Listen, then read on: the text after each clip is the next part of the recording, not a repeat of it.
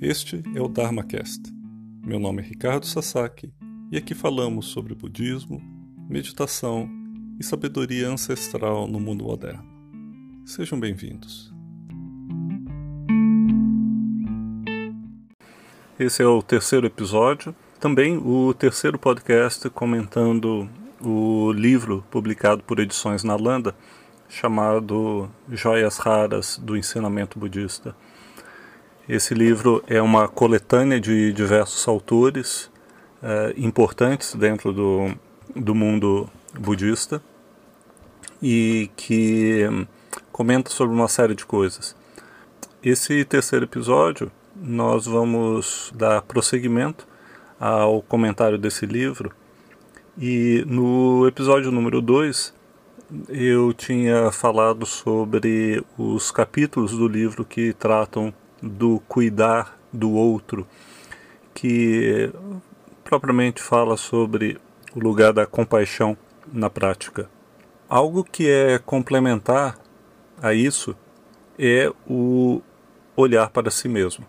Uma das coisas que eu tinha comentado no último podcast era que nós sempre tínhamos que avaliar a nós mesmos, pensar em termos das nossas habilidades, das nossas capacidades, também do nosso treinamento, dos recursos que nós temos, das condições atuais que nós temos.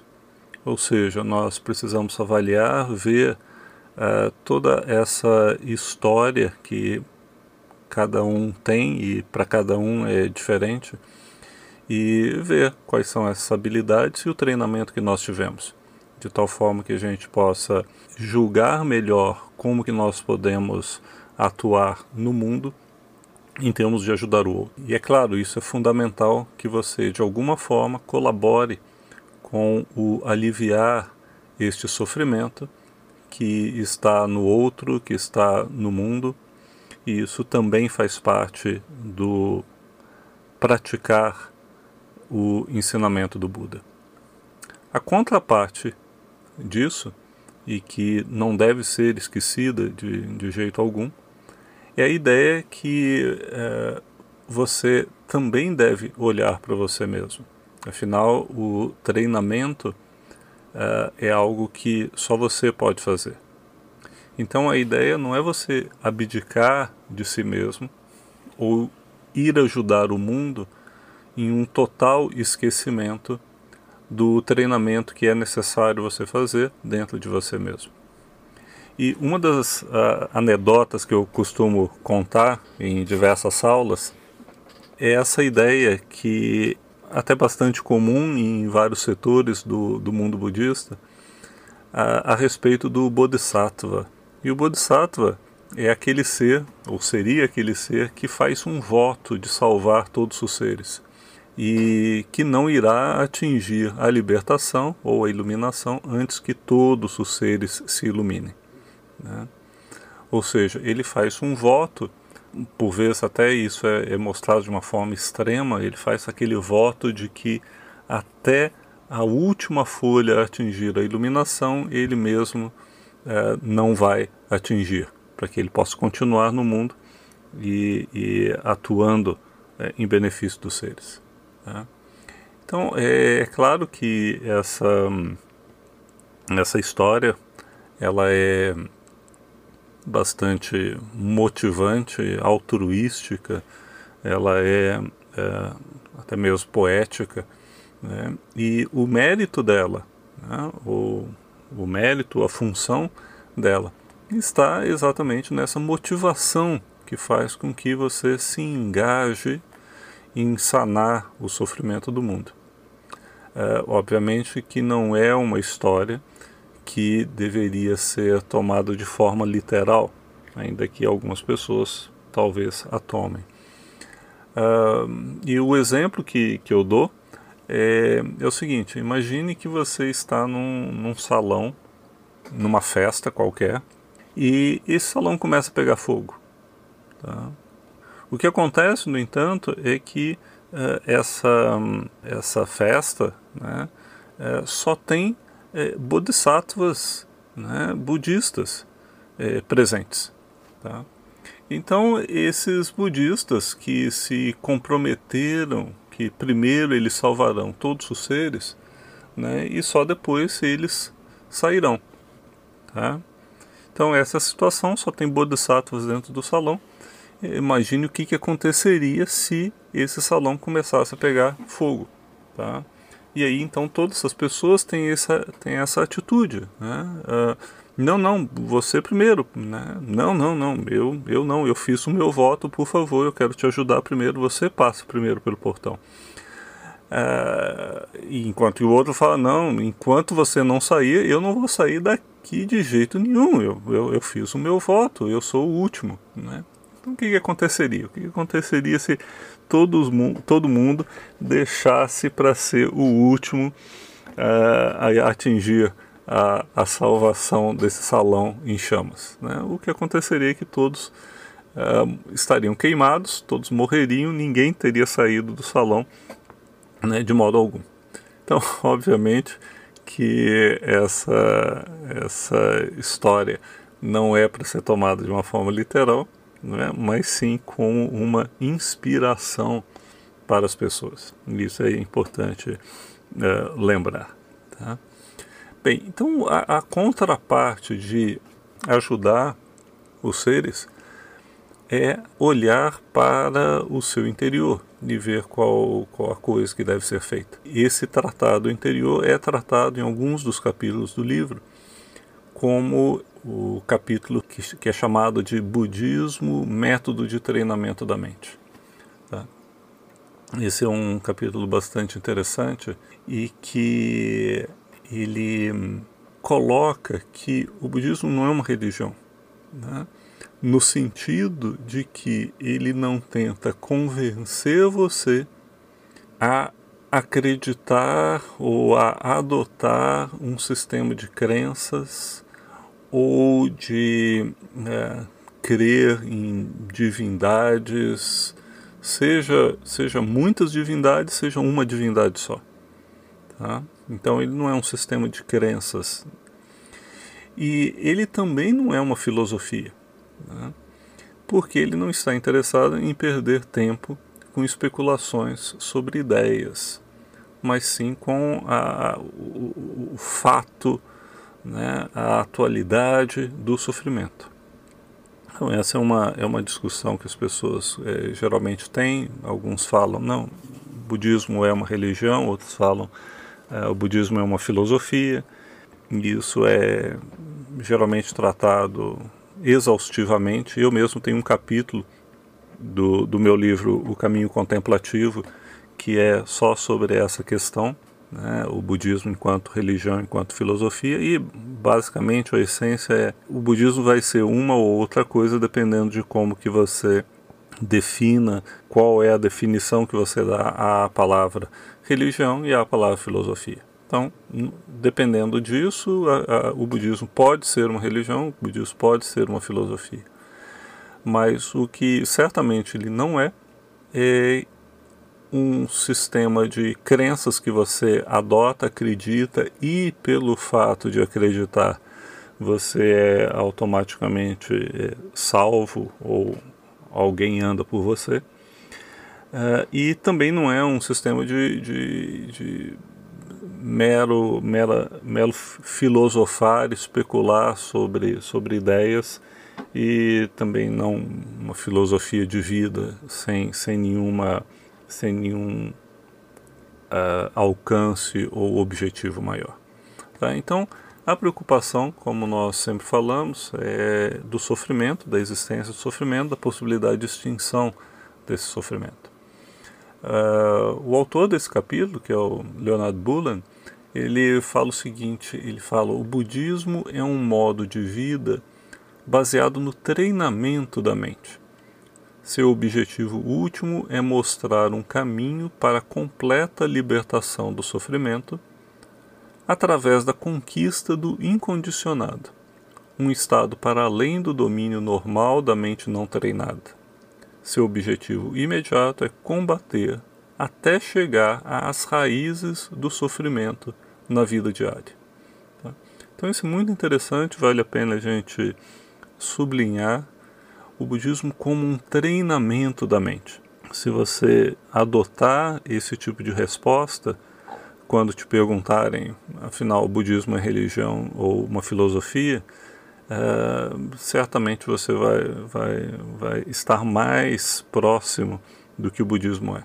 O budismo é um treinamento da mente. E através desse treinamento da mente, uma série de coisas uh, são almejadas.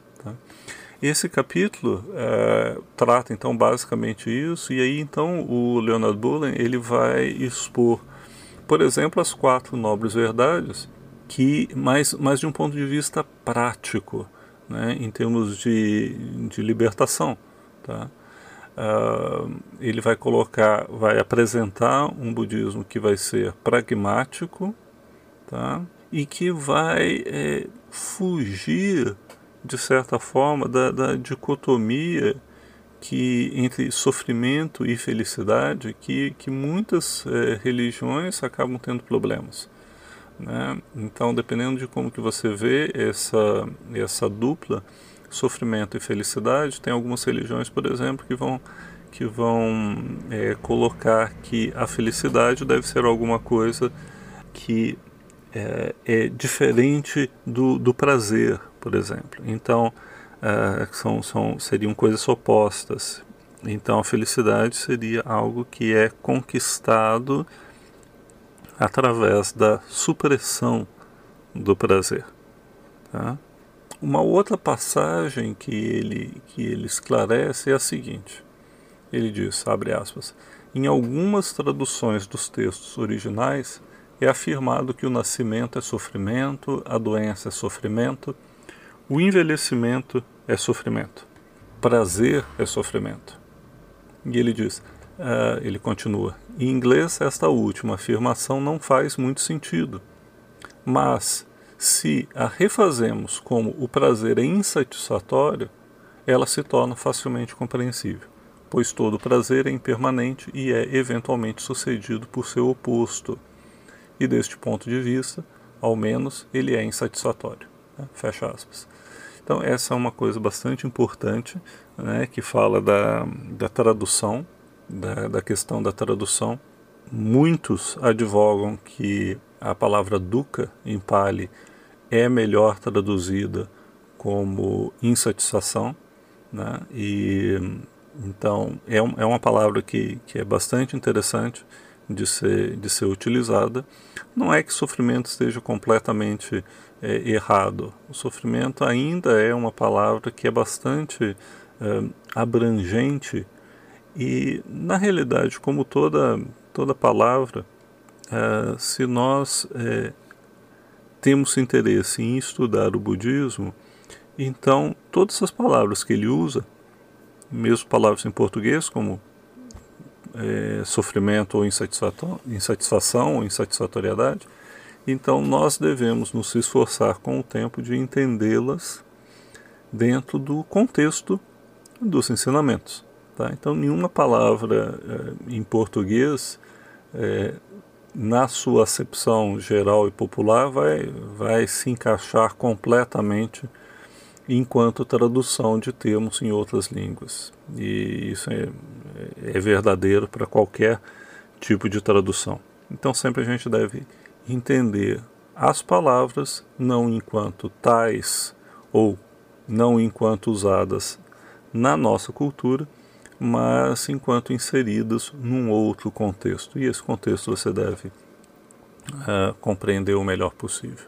O autor desse artigo, ele continua falando, a doutrina do Buda, entretanto, ensina que o desprazer ou sofrimento é inescapável em uma vida centrada no eu. E o termo centrada no eu necessita alguma explicação.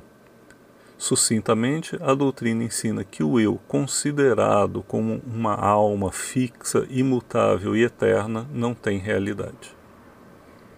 Ele continua: o objetivo último da prática budista, então, é aniquilar o ego. Eis aqui um ponto onde muitos desentendimentos surgem, e isto é natural. Mas, uma vez que é compreendido que aniquilar o ego é aniquilar uma ilusão, este mal entendido desaparece. quando a ilusão é removida, a realidade aparece. Assim, destruir a ilusão é revelar a realidade. A realidade não pode ser descoberta enquanto a ilusão do ego continuar a obscurecê-la. Então, uma série de reflexões bastante importantes e que ele vai desenvolver ao longo desse, que é um capítulo longo do livro Joias Raras. Um, um outro capítulo que é, que é também bastante interessante, principalmente para quem está iniciando no caminho budista, é o capítulo do Francis Story, que é, se chama A Meditação Budista. Também esse capítulo vai tratar daquilo que você faz com você mesmo, aquilo que você faz na sua própria mente, que é englobado por, por esse termo geral meditação. O Francis Story ele fala o seguinte: o propósito da meditação budista é, portanto, mais do que conquistar uma compreensão intelectual dessa verdade a finalidade é liberar-nos da ilusão, pondo desse modo um fim em ambos, a ignorância e o desejo. Né? Então, é tanto a ignorância em relação à realidade, quanto também ao desejo, que também é tratado no capítulo, né? o desejo ignorante, o desejo que é baseado, enraizado na ignorância e que faz os seres sofrerem. Tá? Então, o, a perspectiva que o autor desse capítulo está colocando é de que a meditação ela é mais do que o conquistar uma compreensão intelectual, mas é de nos libertar dessa, desse, dessa dupla causa do sofrimento, que é a ignorância e o desejo. Ele continua: se a meditação não produz resultados que tendem a essa consumação, resultados que são observáveis no caráter e na atitude geral em relação à vida, é claro então que há algo errado, seja no sistema ou com o método de emprego dele. Né? Então vejam como que é interessante, porque uh, isso a gente sempre, sempre está enfatizando que uma vez que nós saibamos qual é o objetivo da meditação, da meditação budista, o nosso desenvolver, o nosso treinar na meditação, ele sempre vai ser avaliado não em termos do nosso bem-estar, não em termos se essa meditação que nós fazemos ou fizemos ela nos faz sentir bem ou não, mas esse treinamento ele vai sim ser avaliado em relação à proximidade ou à distância que, que o treinamento nos leva em relação ao objetivo né, do, do ensinamento do Buda. Então, é, são coisas bem diferentes e podem dar resultados bem diferentes. O autor, o Francis Story, ele, ele continua. Não é suficiente ver luzes, ter visões, experienciar o êxtase.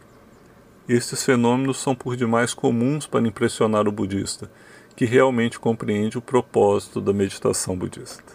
Uma coisa interessante, e por isso que eu falei que ele é interessante para quem está iniciando, porque ele dá um esboço nesse capítulo de diferentes formas meditativas. Ele fala sobre Anapanasati, eh, que, é, que, que é a meditação com, usando como base a respiração. Ele fala das meditações discursivas que utilizam do pensamento. Ele fala do que é chamado né, de rosário budista, né, que é o Japamala, é, o método de meditação onde você usa um colar de contas. É, ele fala de samatha, ele fala de vipassana, ele fala de metabhavana, o desenvolvimento da amorosidade. Inclusive existe uma tradução que, que é colocada no final do capítulo do Metta Sutta, que é o ensinamento do Buda sobre o amor irradiante. Para fechar essa trilogia de capítulos que falam sobre o desenvolvimento, treinamento dentro de si mesmo, nós temos um capítulo que eu coloquei do Godwin Samararatne, mestre Godwin, como, como era conhecido, era um fantástico professor uh, laico. Uh, notem que esses três capítulos são todos eles de, de professores laicos, uh, ou seja, não monásticos. O Godwin era um professor do Sri Lanka extremamente respeitado por, por todo o povo do Sri Lanka e inclusive por, por monges eminentes. O capítulo que nós escolhemos foi é, como integrar a meditação na vida diária, que, que é uma das perguntas mais frequentes que as pessoas nos fazem. Né? Tá, eu medito, eu estou meditando em casa, mas como integrar a meditação na vida diária, que é efetivamente o, o, o, que, o que é mais importante. Tá? O professor Godwin, ele tinha um centro que existe ainda uh, no Sri Lanka, um centro de meditação. Uh, uh, eu cheguei a conhecer o, esse professor e hum, só como nota de rodapé, para quem tiver interesse, é só aparecer no site do Nalanda, na sala de estudos, nós estamos traduzindo uma série de artigos do professor Godwin e também no, no meu blog Folhas no Caminho, também semanalmente, todos os domingos, tem aparecido uh, trechos desses ensinamentos. Tá? Então, uh, nesse como integrar a meditação na vida diária, Deixa eu só escolher um, um dos trechos desse capítulo que fala sobre as emoções, que sempre é um, é um assunto importante.